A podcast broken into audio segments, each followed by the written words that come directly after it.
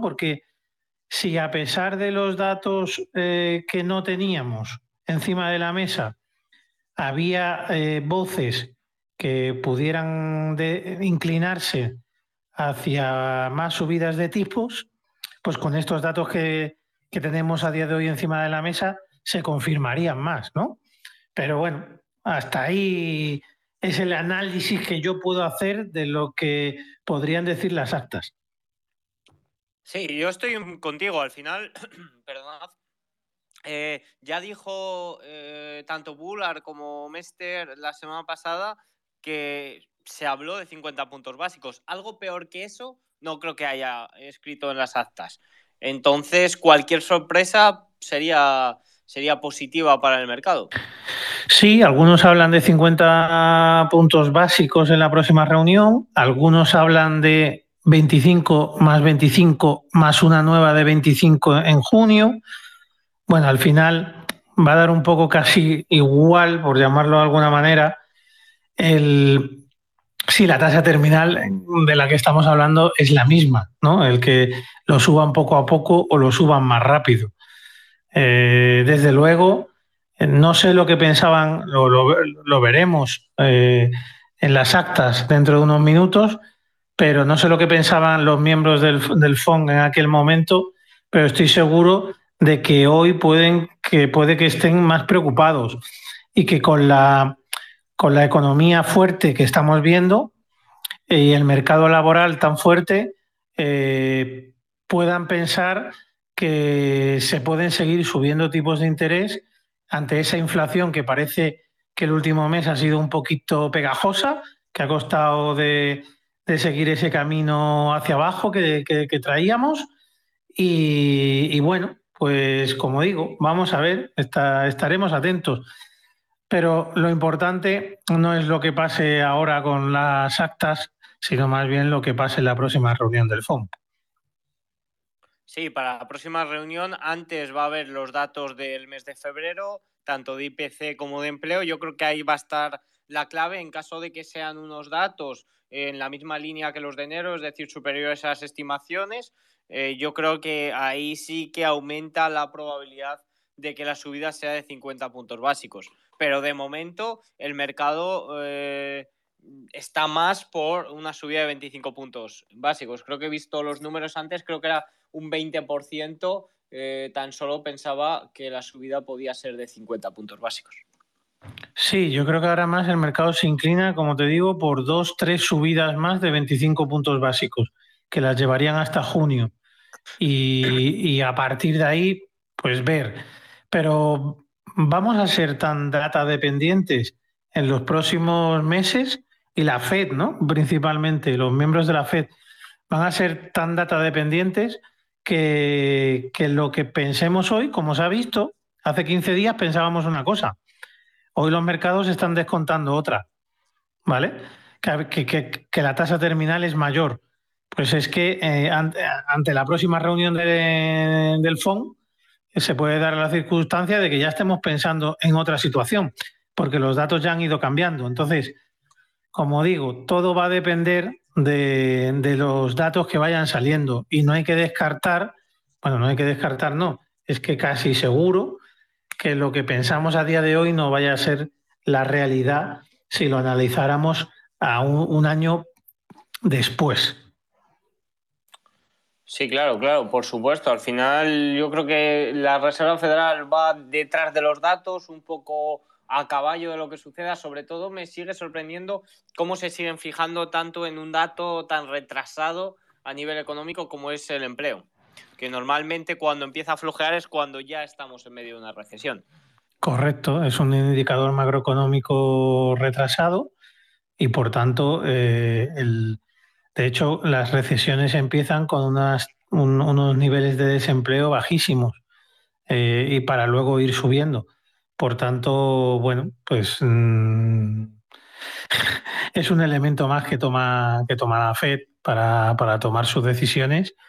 Y, pero tiene un, yo creo que tiene una problemática importante que es qué hace en la próxima reunión del FON si el próximo dato de inflación lo que muestra es o una subida, que sería un cambio de tendencia de los últimos meses que venía hacia abajo, o una estabilización en los entornos en los que nos hemos movido el último mes, que ya se ha visto esa pequeña estabilización por encima del 6%.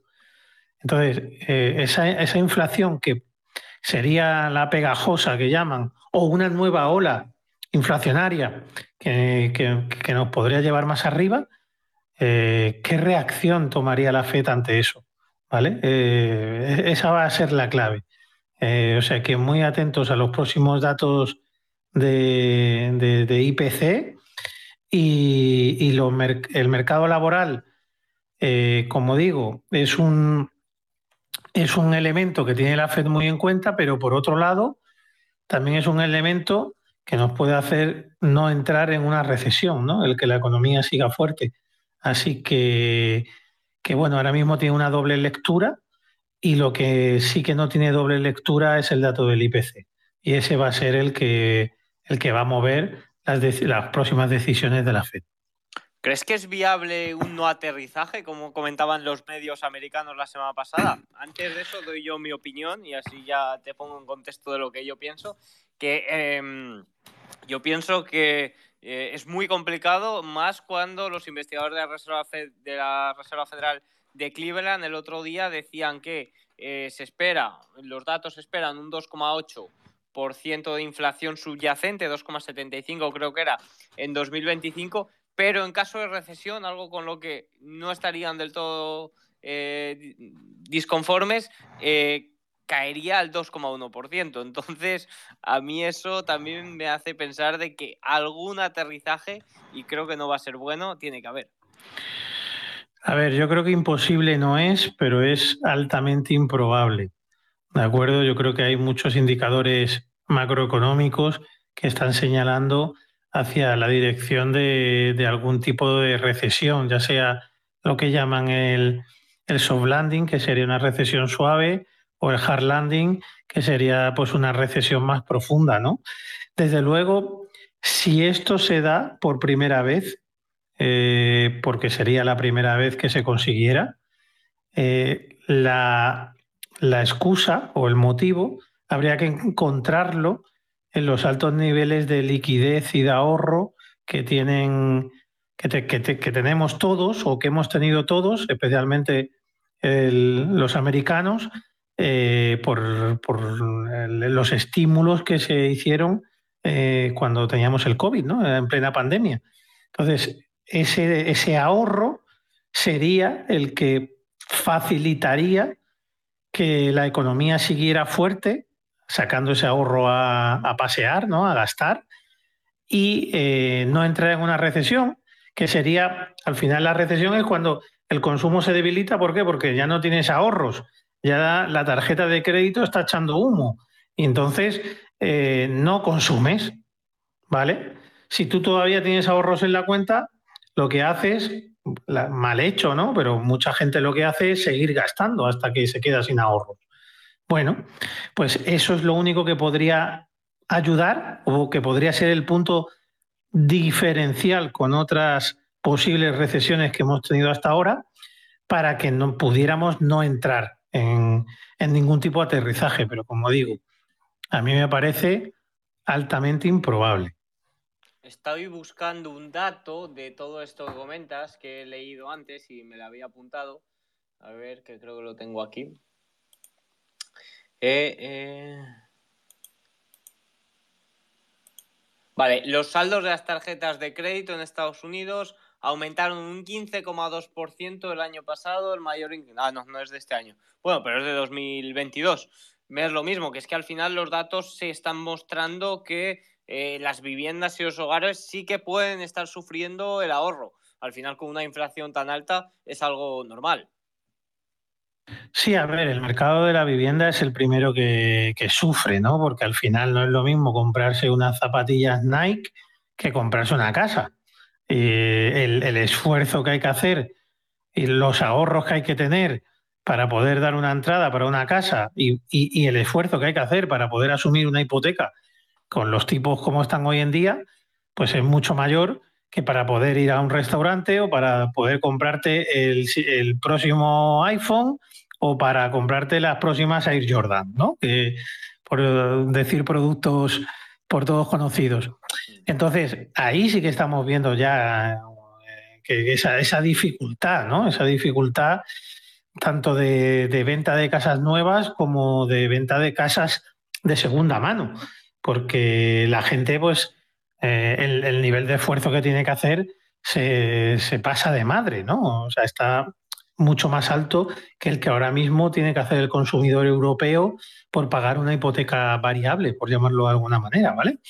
Entonces, eh, si nosotros en Europa tuviéramos las tasas que tienen ahora mismo en Estados Unidos, pues a lo mejor habría muchos más problemas de los que tenemos hoy en día.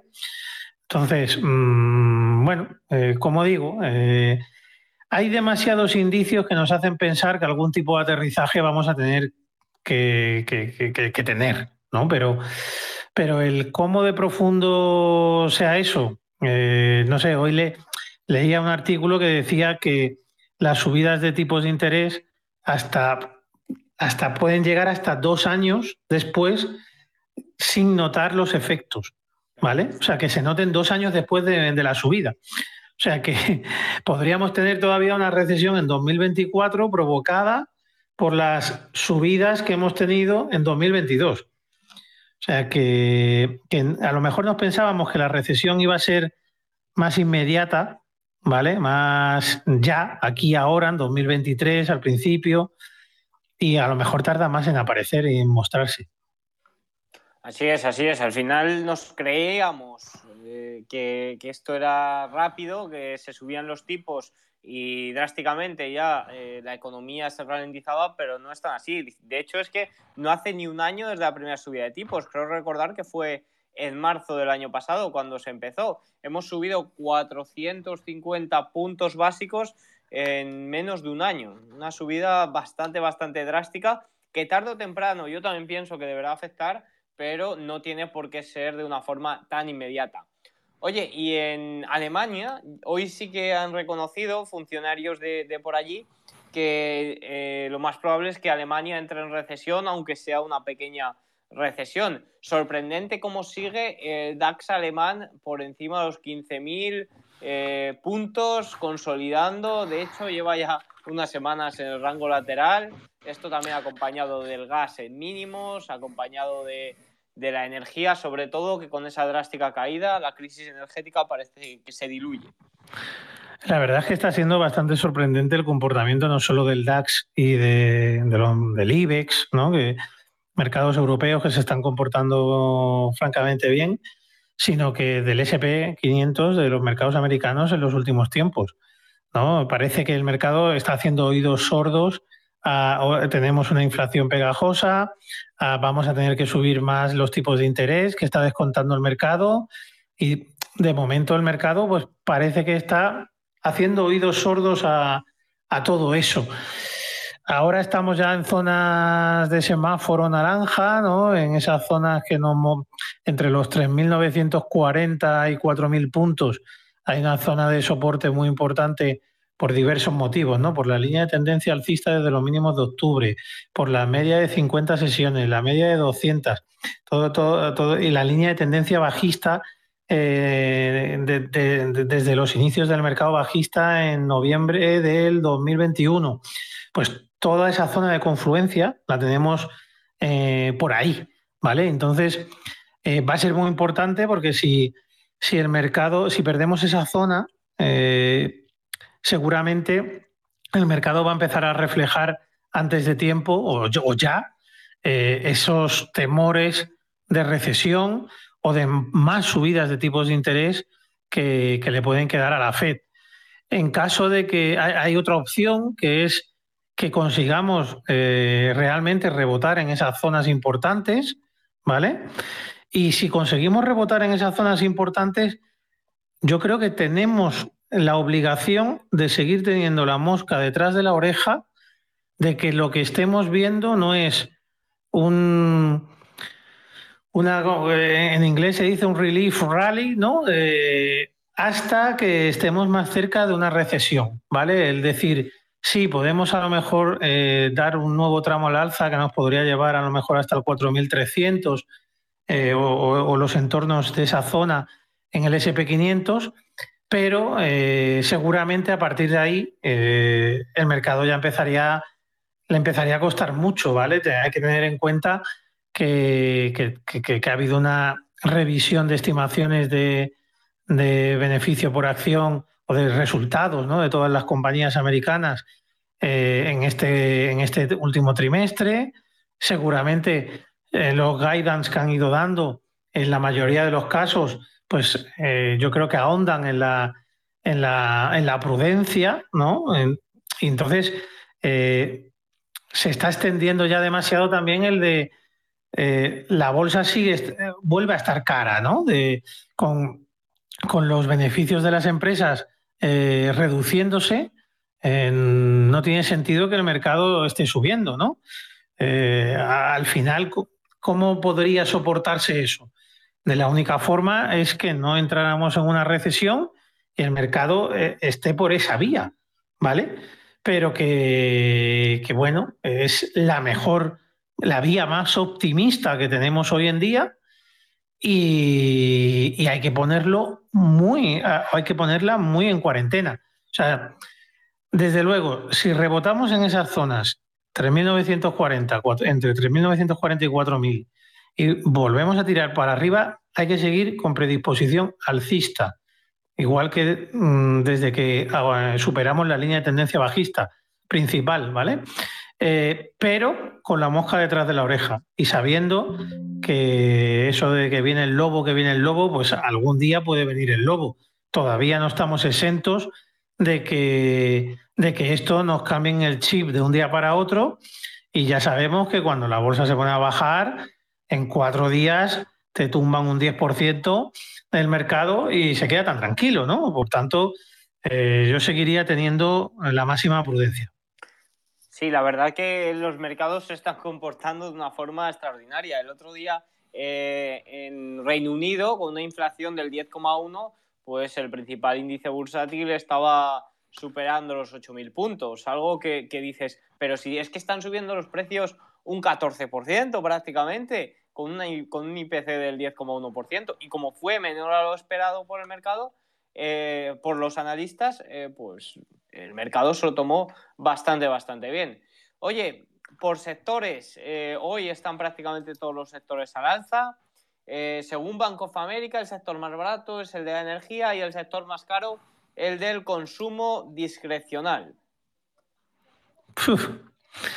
pues energía ha subido muchísimo, ¿eh? O sea... dan una advertencia que es que dicen que, los precios están mucho más caros de lo que eh, han estado en los últimos 10 años, evidentemente, por todo lo que ha subido, pero que sigue siendo lo más barato en el mercado por términos de valoración histórica. Para que nos hagamos una idea, yo estoy mirando ahora mismo el gráfico del XLE, que es el, el ETF de energía, y los niveles que tenemos ahora o los que hemos llegado, los máximos que hemos tenido, que han podido ser eh, en noviembre, febrero, eh, están cerca de los máximos que tuvimos en el año 2014, ¿vale? O sea que estamos en la parte más alta de los últimos nueve años. Bueno, no está nada mal, ¿no? O sea, como, para decir que está barato, a ver, yo creo que todo dependerá, este sector es muy importante el comportamiento que tenga el, crudo, ¿no? Si el crudo es capaz de mantenerse por encima de, esa zona 80-85 durante bastante tiempo, pues sabemos que, la mayoría de compañías energéticas, eh, cuando el barril está por encima de 40-50 dólares, están haciendo beneficio, ¿no? Es rentable para ellos. Por tanto, eh, la clave estará en que el barril de petróleo no, caiga hasta esos niveles que sí que les podría hacer más daño a su cuenta de resultados. Mientras eso no pase, pues pueden seguir presentando buenos resultados. La verdad es que sí.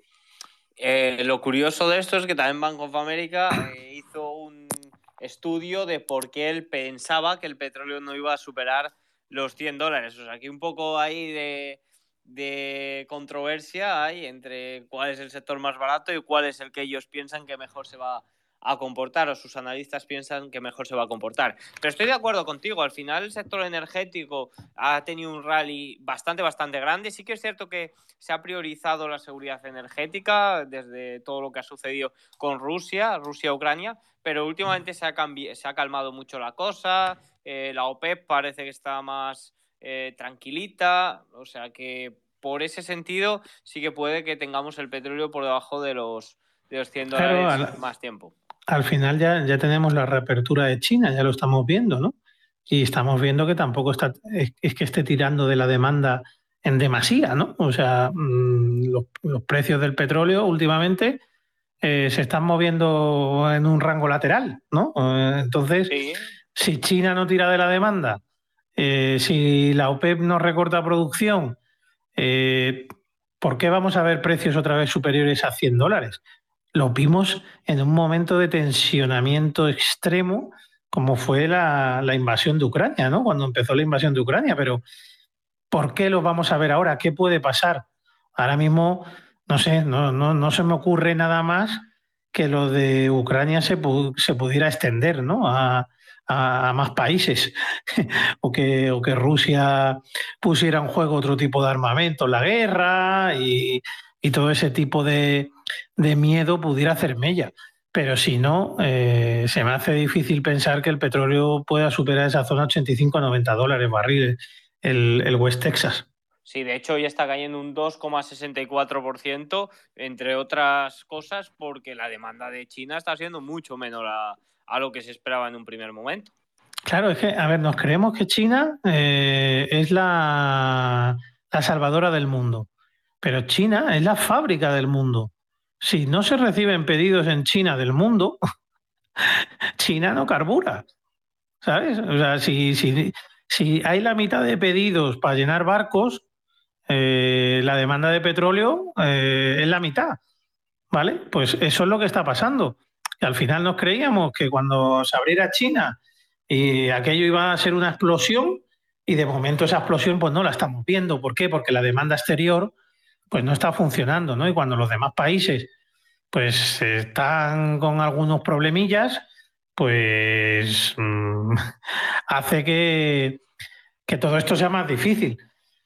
Bueno, eh, habrá, que seguir, habrá que seguir viendo el comportamiento del petróleo.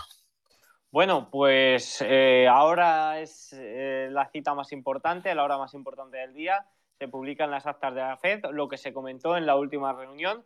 Así que vamos a ver qué sucede. Como hemos comentado antes, prácticamente los dos con la misma visión. No esperamos nada que haga tumbar a los mercados, al contrario, esperamos de que, eh, de que si hay algún movimiento pueda ser al alza debido a que lo, que lo peor que se puede descontar de ahí es una subida de 50 puntos básicos o de que se haya hablado de una subida de 50 puntos básicos, algo que el mercado ya sabía porque lo dijo Bullard la semana pasada, básicamente.